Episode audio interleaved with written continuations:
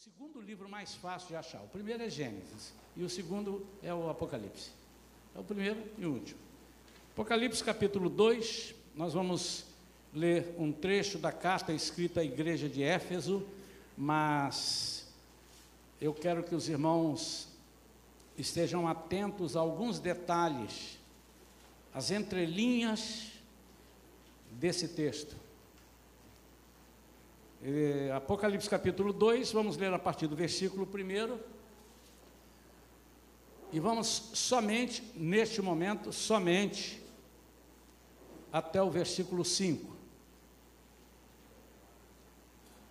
Sempre lembrando, a gente usa aqui a, a versão King James atualizada, mas não é tão diferente de algumas outras versões, revista e atualizada, por exemplo, revista e corrigida é um pouquinho mais antiga.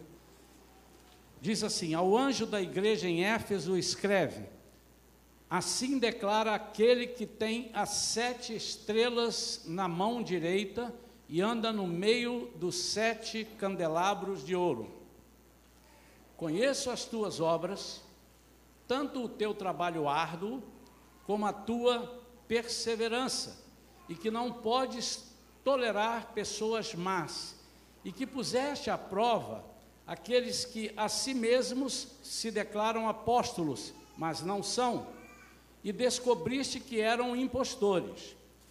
Tens perseverado e suportado sofrimentos de toda espécie por causa do meu nome, e não te deixaste desfalecer. Entretanto, tenho contra ti o fato de que abandonaste o teu primeiro amor. Eu queria que você agora, se pudesse frisar na sua Bíblia, abandonaste o teu primeiro amor. Recorda-te, pois, de onde caíste, arrepende-te e volta à prática das primeiras obras. Volta à prática das primeiras obras. Porquanto, se não te arrependeres, em breve virei contra ti e tirarei o teu candelabro do seu lugar. Pai querido, fala conosco, Senhor, em nome de Jesus. Queremos ouvir somente a tua voz, Pai. Não permita, Senhor, que a nossa inteligência, o nosso raciocínio possa mudar aquilo que a tua palavra diz e aquilo que o teu Espírito traz para nós nesta noite. Ensina-nos, Senhor, a decifrar as revelações que o Senhor tem para nós, revelações que estão aqui, Senhor, nesta palavra. Dá-nos sabedoria do alto, para que possamos entendê-las e aplicá-las na nossa vida. Nós oramos em nome de Jesus. Amém.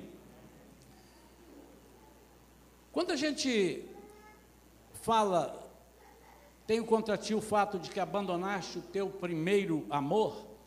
A primeira coisa que vem à nossa cabeça é que Jesus está chamando a atenção deles, que eles não amam mais a Jesus. E não é isso.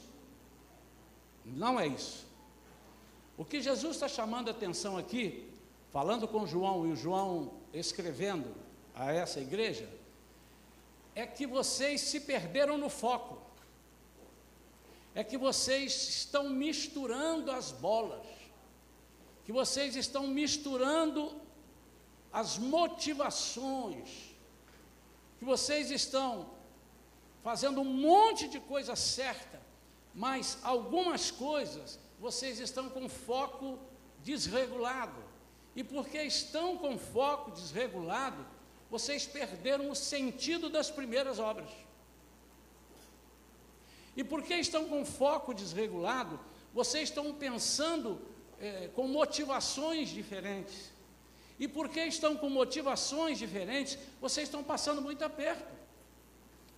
E se vocês continuarem nesse sentido, vocês vão perder totalmente a visão, a iluminação. Por isso que ele diz assim: se vocês não se arrependerem e não virem onde caíste, aqui ele não está falando de pecado, necessariamente, oh, vocês caíram em pecado, aonde vocês se perderam, eu virei e arrancarei, tirarei de vocês o candelabro do teu lugar.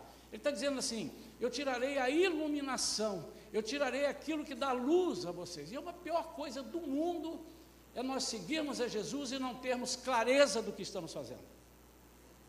A pior coisa do mundo, na minha opinião, é estudar a Bíblia e não entender o que Deus está falando. A pior coisa do mundo é a gente se propor a servir ao Senhor e servir errado. A pior coisa do mundo é você achar que está acertando e está errando. Por isso é que Jesus tem essa categoria de avisar: olha, presta atenção, olha aí, eu estou vindo. E ele estava falando, essa é a primeira carta, ele, estava, ele manda para sete igrejas da Ásia, e que são igre, que eram igrejas naquela época, que representam as igrejas, aquilo que nós estamos vivendo, principalmente esta igreja aqui, esta igreja de Éfeso. Todas as igrejas da Ásia haviam experimentado grande amor por Jesus. Havia comunhão, irmãos, havia demonstração de alegria pelo amor cristão. Mas com o passar do tempo, as tribulações foram chegando e elas foram se perdendo. E é isso que Jesus chama a atenção e é isso que eu quero trazer para a igreja nesta noite, para que nós é, percebamos o que que nos tira da presença de Deus. O que, que está nos afastando? Se em sã consciência eu perguntar, você tem coragem de sair da presença de Deus? Seu pastor nem termina de falar, o senhor é louco. A presença de Deus, a presença de Jesus, é o lugar onde todos queremos estar, é um lugar agradabilíssimo. Nem pense nisso, eu quero a presença de Jesus. Houve um tempo no Antigo Testamento, citamos isso de vez em quando, porque cabe e é bom a gente repetir, que o povo de Deus, eu estou dizendo o povo de Deus, tirado por Deus, para ser levado para uma terra onde Deus preparou, esse povo, de repente, abriu mão da presença de Deus. A valência deles é que Deus vai falar com Moisés e diz assim: Eu vou levar, vou te mandar um anjo e vai levar vocês para o lugar que vocês têm que ir. Ele disse: Não nos faça sair daqui se a tua presença não for conosco. Eu sempre gosto de lembrar, eles estavam no deserto. O melhor lugar do mundo é na presença do Senhor e o Senhor está conosco, ainda que estejamos no deserto. Esse lugar se transforma facilmente num oásis. Qual é a importância dessa carta para os nossos dias? Nós estamos vivendo tempos de esfriamento. Esfriamento do amor não é esfriamento do amor por Jesus, mas é esfriamento da nossa motivação ao amor por Jesus. Não sei se deu para entender. Se eu sair perguntando aqui agora, você tem amor por Jesus? Você ama Jesus? Você ama Jesus? Eu, eu acho que eu não encontraria uma pessoa que diz, não amo não, ou então amo mais ou menos. Dificilmente. Principalmente se nós somos servos de Deus. Mas a motivação para amar Jesus, pode parecer que nós tenhamos um amor a Jesus e nós não temos, talvez tenhamos amor aos nossos interesses e esperamos que Jesus o supra. Só que quando nós temos um interesse, ah, dependendo do interesse, o meu interesse é ter uma vida eterna, ter salvação, estar com Jesus, não perder o foco. Você está demonstrando um amor e dificilmente o inimigo tirará você desse foco. Dificilmente o inimigo te vencerá nessa caminhada. Mas quando você começa a perceber que há coisas ao seu redor, que podem ser vistas imediatamente, e que aquelas coisas que você diz que espera ter no céu, você não pode olhar, que parecem abstratas, aliás, eu quero dizer que as coisas do céu são concretas. A gente tem mania de dizer, abstrato é aquilo que eu não posso ver, não posso tocar. Mas a salvação é concreta, o amor de Deus é concreto, a nossa vida eterna é concreta. Mas é interessante que, e é antigo isso, aquilo que eu não consigo ver, parece que eu não creio. Mas aquilo que eu consigo ver, eu tenho mais, mais facilidade de crer. E nós estamos vivendo esse tempo de eh, esfriamento, porque exatamente o, o nosso foco, embora estejamos dentro aparentemente, de um propósito, o nosso foco tem se desviado na caminhada desse propósito. Essa carta é um alerta para os nossos dias, um alerta de que teremos tribulações e perseguições de vários tipos. É um alerta de que o amor pode esfriar. Por Jesus? Não. Um amor pelo local onde a gente vem buscar Jesus. Vou repetir. Se eu perguntar a cada um de vocês, você esfriou seu amor por Jesus? Não. De vez em quando encontro alguém. Irmão, você não, não tem congregado, você. Não, pastor, eu não deixei, não deixei Jesus. Eu estou na minha casa, tem três anos que eu não vou à igreja. Três anos. Mas eu não deixei o amor por Jesus. Vocês já ouviram isso? Não, não. Eu, olha, eu não venho à igreja, aliás, igreja é um problema, pastor. Aliás, estar no meio do povo é um problema. Exatamente porque o nosso foco está desviado. O, e nós vamos demonstrar isso. O nosso foco está o seguinte: eu estou aqui para servir a Jesus, não me aperte, não, não, não fale isso que eu não gosto, é, me diga isso que eu quero ouvir. Eu gosto daquelas outras coisas. Essas são coisas que podem te agradar e podem te desagradar. Também não lembro de alguém que deixou de servir a uma igreja, ou deixou de estar em comunhão, de deixar no, estar no corpo. Não lembro de alguém falou assim: eu vou embora que eu estou decepcionado com Jesus. Esse Jesus não presta. Não dá. Esse Jesus, cada dia eu fico mais triste com ele. Não me lembro de ter ouvido isso nenhuma vez. Hoje eu estava comentando no Connect que eu estou preparando uma pregação, estou arranjando um gosto de uns impactos assim, né? Uma vez eu preguei, você não precisa ter fé. Mas quem assistir a pregação vai ver que eu estou falando que é melhor que você tenha fé. Mas você não precisa. Você pode viver sem fé. Se você bancar, se você achar que vale a pena, você pode viver, mas você não precisa. Agora, para ir para o céu, você precisa ter fé. E aí a gente vai, vai conversando sobre isso. E eu estava ali hoje pensando e falando com eles. O título eu já tenho mais ou menos, é um título longo esse aqui, não, certamente não será. É, algumas coisas que são mais importantes do que Jesus. E eu vou listar concretamente algumas coisas que são mais importantes para Jesus. Vocês acham que eu, eu tenho sucesso de apresentar essa pregação, irmãos? Vocês acham que possa existir alguma coisa que são mais importantes para Jesus? Eu sei que alguém vai dizer assim: na minha vida nada é mais importante que Jesus. Mas em alguns lugares, algumas pessoas, aliás, vão dizer assim: me mostra, pastor. Eu dizendo, por exemplo, aquilo que te separou da comunhão do corpo de Cristo e que foi tão pequenininho. Ele é tão pequenininho, mas ele é maior do que o amor que você tem por Jesus, porque você abandonou por causa de uma palavra, por causa de um ato, ou por causa de falta de uma palavra, ou por causa da falta de um ato. Éfeso era uma igreja que acho que todo mundo gostaria de ter. Paulo doutrinou essa igreja há três anos. Era a igreja de missionários, era a igreja de Áquila e Priscila. Foi pastoreada também por Timóteo, foi, foi pastoreada por João. Mas você sabe que tem um perigo? Quando nós começamos a querer uma igreja que seja muito boa e olhamos as melhores coisas, o melhor líder, o melhor é, departamento disso, o melhor, é, a melhor, é, melhor missionário, o, o melhor ensino, o melhor louvor. Quando nós começamos a afirmar a nossa condição de crente nessas coisas é que Jesus está dizendo assim: cuidado, você está desfocado. Porque tudo isso que eu falei, em algum momento vai deixar de ser o melhor para você. Ou em algum momento vai contribuir para que você se aborreça.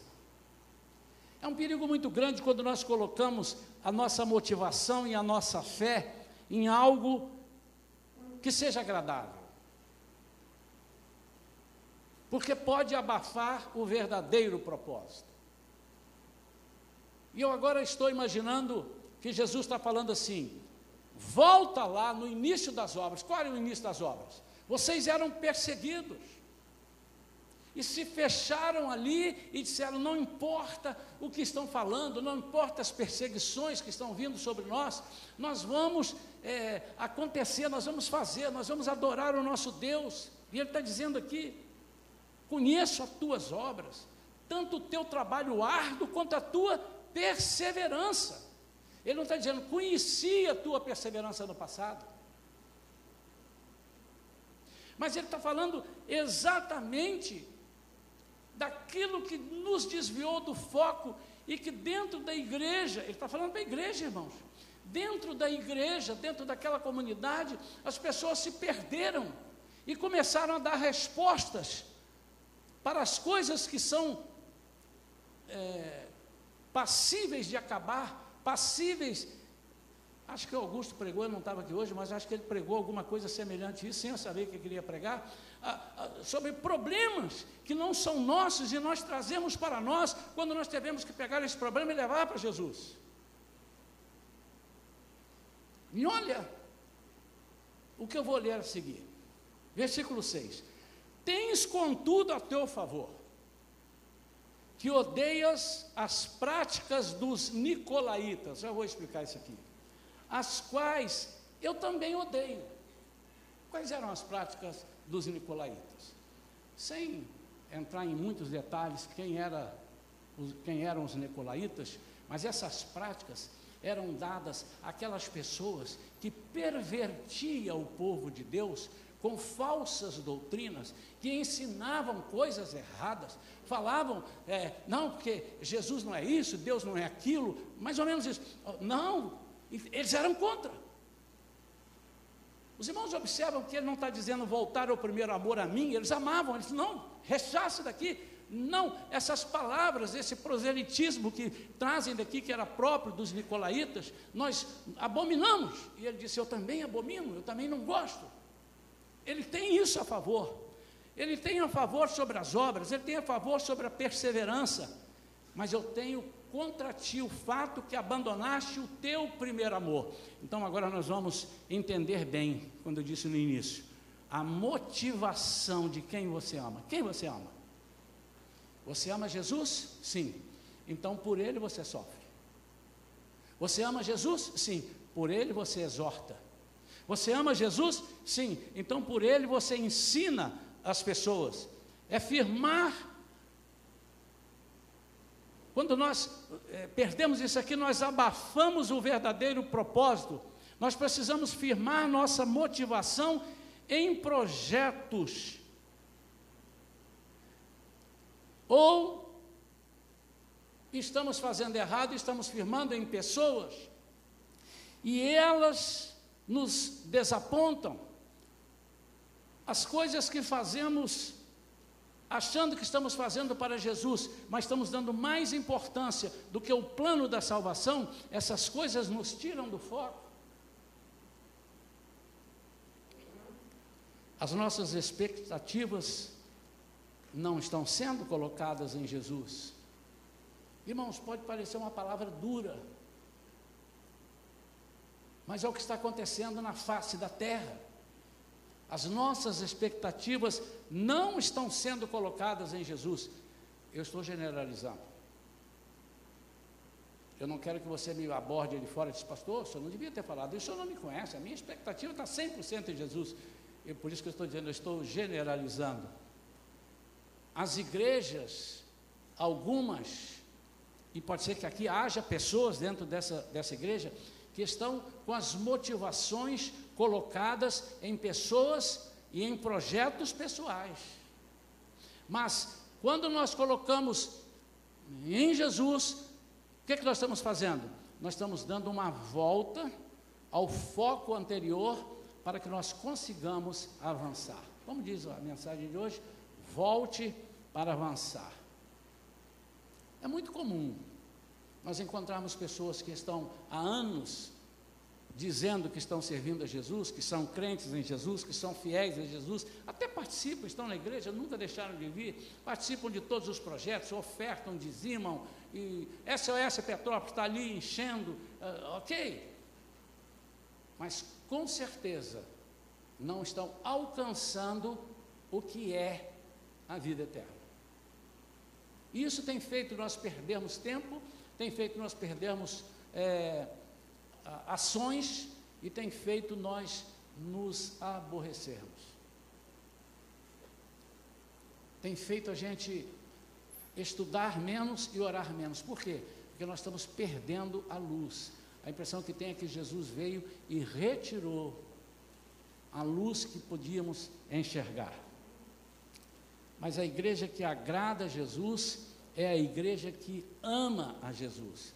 E esse amor aqui que ele fala do primeiro amor tem a ver com o versículo 5, que eu já reli, diz: Recorda-te, pois, de onde caíste, arrepende-te e volta à prática das primeiras obras.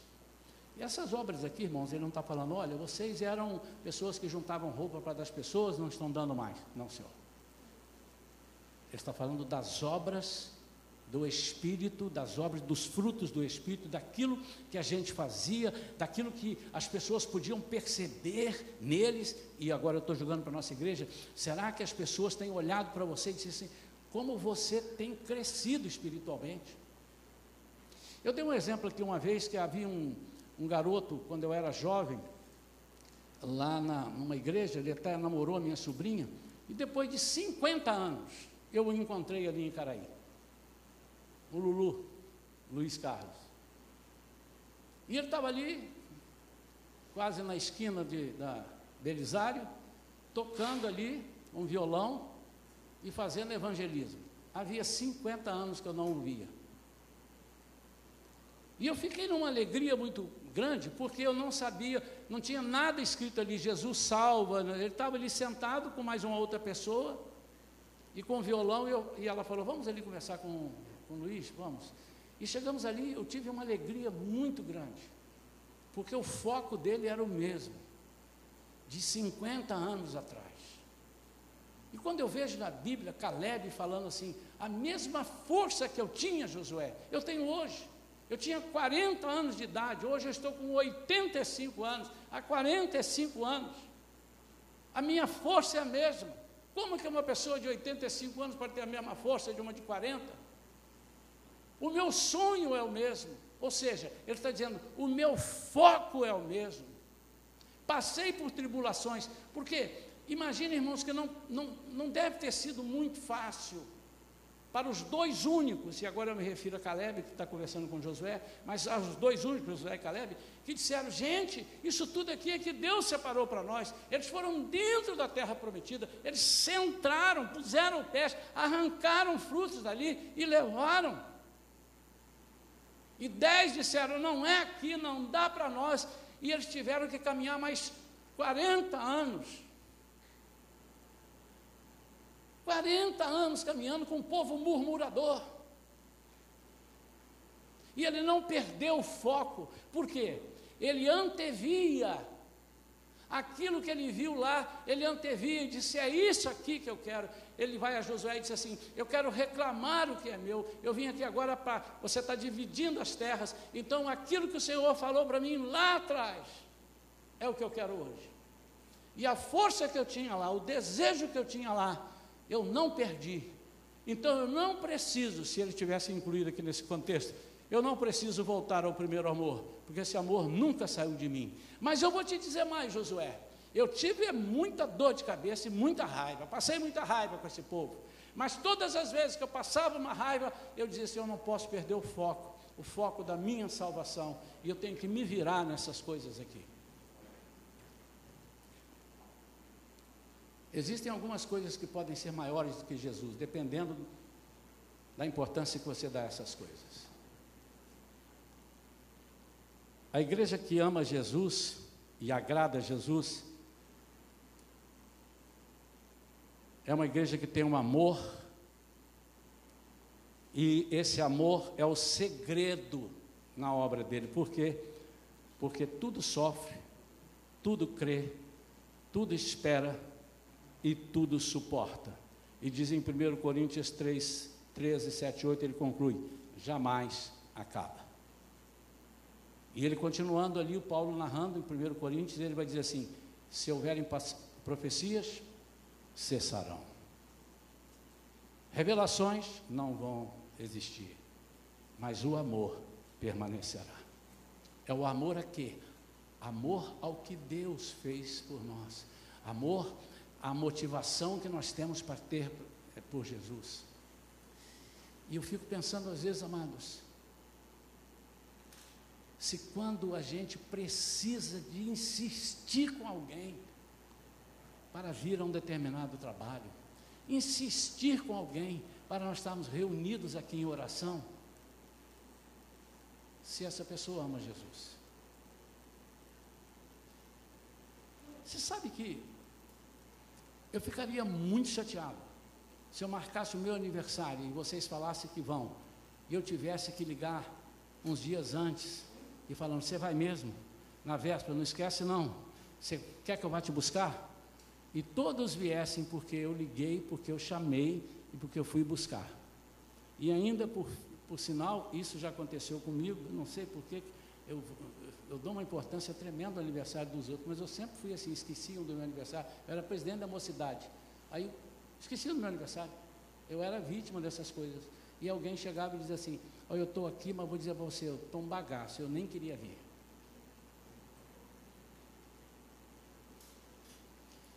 Será que Jesus se alega quando você diz assim: Olha, eu vim hoje por força da honra? Eu vim porque eu estou na escala. Porque se eu não tivesse na escala, eu não viria. Eu vim porque eu tenho que tocar. Não olhei aqui, não tem ninguém para tocar. Eu olhei, o Carlinho está sozinho, Perilinho. Eu, eu tenho que vir para tocar. Irmãos, ainda bem que eu não sou Jesus, que eu, a vontade é dizer assim: não vem não, irmão. Não vem não, porque você vai tocar uma música muito triste. Você vai tocar uma música, ou então você vai orar, e a sua palavra, a sua oração vai ser uma oração de tristeza e de, e de angústia. Mas quando nós temos prazer, eu fico imaginando o namorado que mora longe, e a namorada mora aqui, e eles ficam lá se falando. De repente, olha, eu vou aí, hein? Vou passar dez dias aí, que beleza! Aí ele passa dez dias e não vem nem um dia na casa da namorada. Mas manda te, eu estou aqui, mas eu te amo, hein? Eu não estou falando de vir à igreja, é de vir fazer a obra de Deus. Eu não me refiro a estar aqui, mas ter prazer de estar em comunhão. O que Jesus está falando com a igreja de Éfeso é exatamente isso. Olha, vocês são perseverantes, vocês expulsaram os nicolaítas, aquelas pessoas, vocês abominam essas pessoas que falam mal de mim. Mas vocês perderam a essência, vocês perderam o sentido das obras, que não são para vocês, são para mim.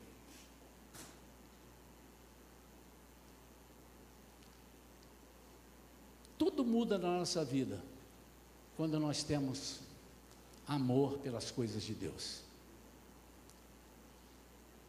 E se nós não tivermos amor? A nota mais triste está nesse versículo 5.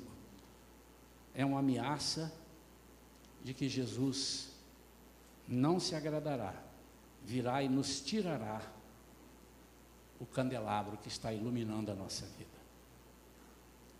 A maior tristeza que eu tenho tido nos últimos anos é quando eu encontro alguém que servia a Jesus e por alguma razão não serve mais.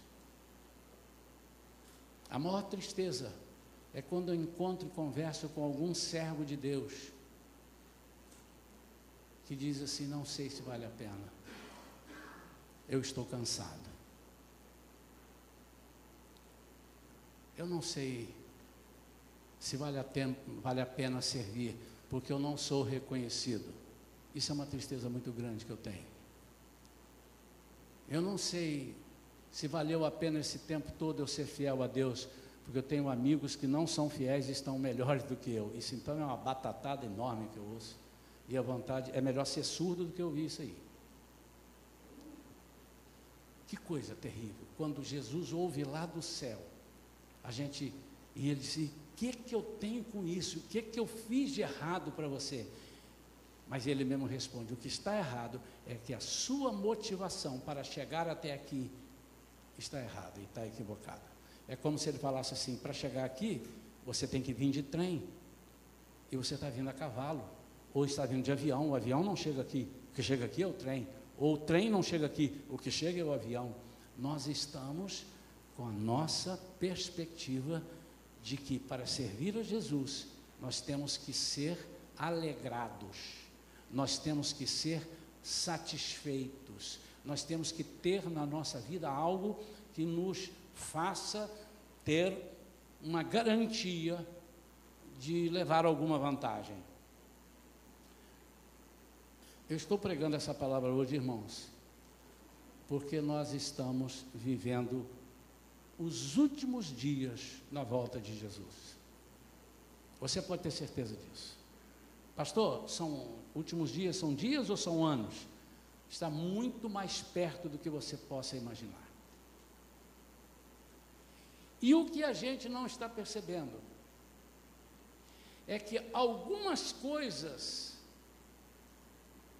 que as pessoas que não têm Jesus estão fazendo para nos cercear de servir a Jesus estão nas nossas barbas e nós não estamos vendo. E daqui a pouco nós vamos poder dizer, Jesus, somos capazes de dizer, Jesus, eu não estou mais lendo a Bíblia porque me proibiram de ler. Senhor, desculpa, eu não estou orando porque me disseram que se me pegar orando vão me matar. Eu não posso fazer nada porque estou proibido. Porque este é o caminho. Em alguns países já está sendo proibido. E em breve, se vocês não prestaram atenção ainda, nós vamos ser, já estamos sendo impedidos de muitas coisas. Seremos impedidos.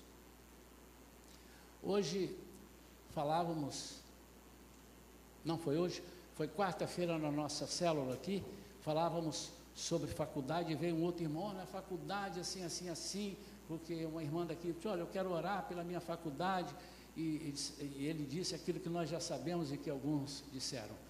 Você tem que ser muito crente para estar hoje numa faculdade. Você não tem que ser crente, não, você tem que ser muito crente.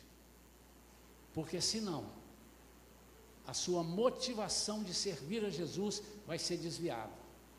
E é muito capaz que você diga assim: olha, eu não fiz nada de errado, eu apenas atendi o que a faculdade eh, falou. Mas, sabe, amados, se necessário for, nós temos que sair da faculdade. Se for necessário, nós vamos ter que sair da faculdade. Se você sentir que a sua que a sua santificação e a sua crença em Jesus corre risco, você precisa largar isso. Algumas pessoas quererão talvez chegar lá fora e dizer, pastor, o senhor estava meio doido quando falou isso. Nós temos que enfrentar. Mas se você tem capacidade para enfrentar, você enfrenta. Mas há lugares que você vai ter que abrir mão daquilo que você está fazendo. Você vai ter que abrir mão de parentes. Você vai ter que abrir mão de amizades. Para que Jesus diz, não diga para você, você está com a motivação errada. Você perdeu o seu primeiro amor.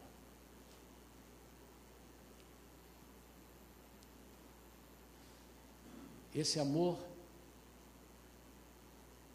é aquilo que nos anula para que Jesus cresça. Esse amor é aquilo que nos faz pensar. E tem um versículo que muita gente cita, né? Importa que eu diminua e que ele cresça. É exatamente disso que ele está dizendo. Vocês estão pensando em vocês. E porque estão pensando em vocês, estão perdendo todas as lutas. Porque o dia que vocês pensarem em mim, vocês vencerão todas as lutas. Repetindo, ele não estava insatisfeito com as doutrinas, ele estava insatisfeito com a motivação que as pessoas tinham para servir a Jesus. Eu queria que você meditasse. Nós vamos entrar agora numa semana perigosa, onde o diabo vai estar mais solto do que você possa imaginar. O período de carnaval. No próximo domingo nós não estaremos aqui. E agora é uma grande chance daqueles que dizem assim: não, o importante é estar servindo a Jesus. Então você vai servir a Jesus em casa nesse final de semana. Você vai fazer o teu culto, vai fazer o teu devocional, vai repreender todas as ações do maligno. Então, no próximo domingo de manhã, nós estaremos aqui nem à noite. Mas eu gostaria muito que você, na semana seguinte, a, a semana das primícias, primeiro domingo de março, que você viesse e que, quem sabe, pudesse dizer: Pastor, eu tive uma experiência espiritual sensacional. Há coisas que eu estava pedindo a Deus há um tempo, agora eu clamei, orei, e foi exatamente no dia que, de carnaval, do feriado, ou então na véspera, eu clamei ao Senhor, e o Senhor falou comigo, eu tive altas revelações. Eu gostaria muito de ouvir e você pudesse falar. Mas se você não quiser me falar, mas que você tivesse essa experiência. Nós vamos viver essa semana que entra agora, é uma semana de perseguição espiritual. Pode escrever o que estou dizendo. Pastor, senhor está jogando praga? Quem sou eu para jogar praga, irmão? E se eu jogasse, não peguem você. Os servos de Deus não recebem praga, não caem praga em cima de, de nós. Mas eu estou dizendo, revelações que a Bíblia mostra. É uma semana que, se você não tiver cuidado, você vai meter o pé na jaca. Se você não tiver cuidado, você vai amaldiçoar, sem perceber, a sua fé. Então eu queria, eu queria desafiar a igreja que essa semana agora fosse uma semana de preparação, que você orasse mais. Na terça nós temos trabalho aqui, na quarta terem, também teremos a nossa célula. Depois só voltamos na outra quarta na célula. Mas que você pudesse entregar a sua vida e falar com Jesus como talvez nunca tenha falado. Faz um propósito. Se você vem à igreja de manhã, coloca o relógio para despertar, desperte. E faça um devocional com a sua família. Mas fala para Jesus, Jesus, mostra onde foi que eu caí. Onde foi que eu errei? Onde foi que eu interrompi? Onde o Senhor não está satisfeito comigo? Eu queria que o Senhor falasse, e eu duvido que você não vai ouvi-lo falar. Quero orar por você, quero orar pela sua vida, quero pedir que a igreja fique de pé. E o meu apelo agora é que você, se está vivendo qualquer situação semelhante a essa de é, escutar Jesus falando com você alguma coisa assim do tipo, olha, por que, que você está fazendo isso? Por que, que você tomou essa, essa, essa decisão? É que você agora, no seu lugar, onde você estivesse, onde você está, você dissesse, Senhor, me mostra onde foi que eu te desapontei. A minha atitude tem sido uma atitude de quem ama a tua palavra, a minha atitude tem sido uma atitude de quem está caminhando para alcançar a avenida central do céu. A minha atitude tem sido uma atitude onde não importam as críticas, não importam as perseguições. O que eu quero, Senhor, é que ainda que eu sofra, eu quero ser visto por Ti como alguém digno da sua confiança. Se você não tem essa condição, você precisa de orar.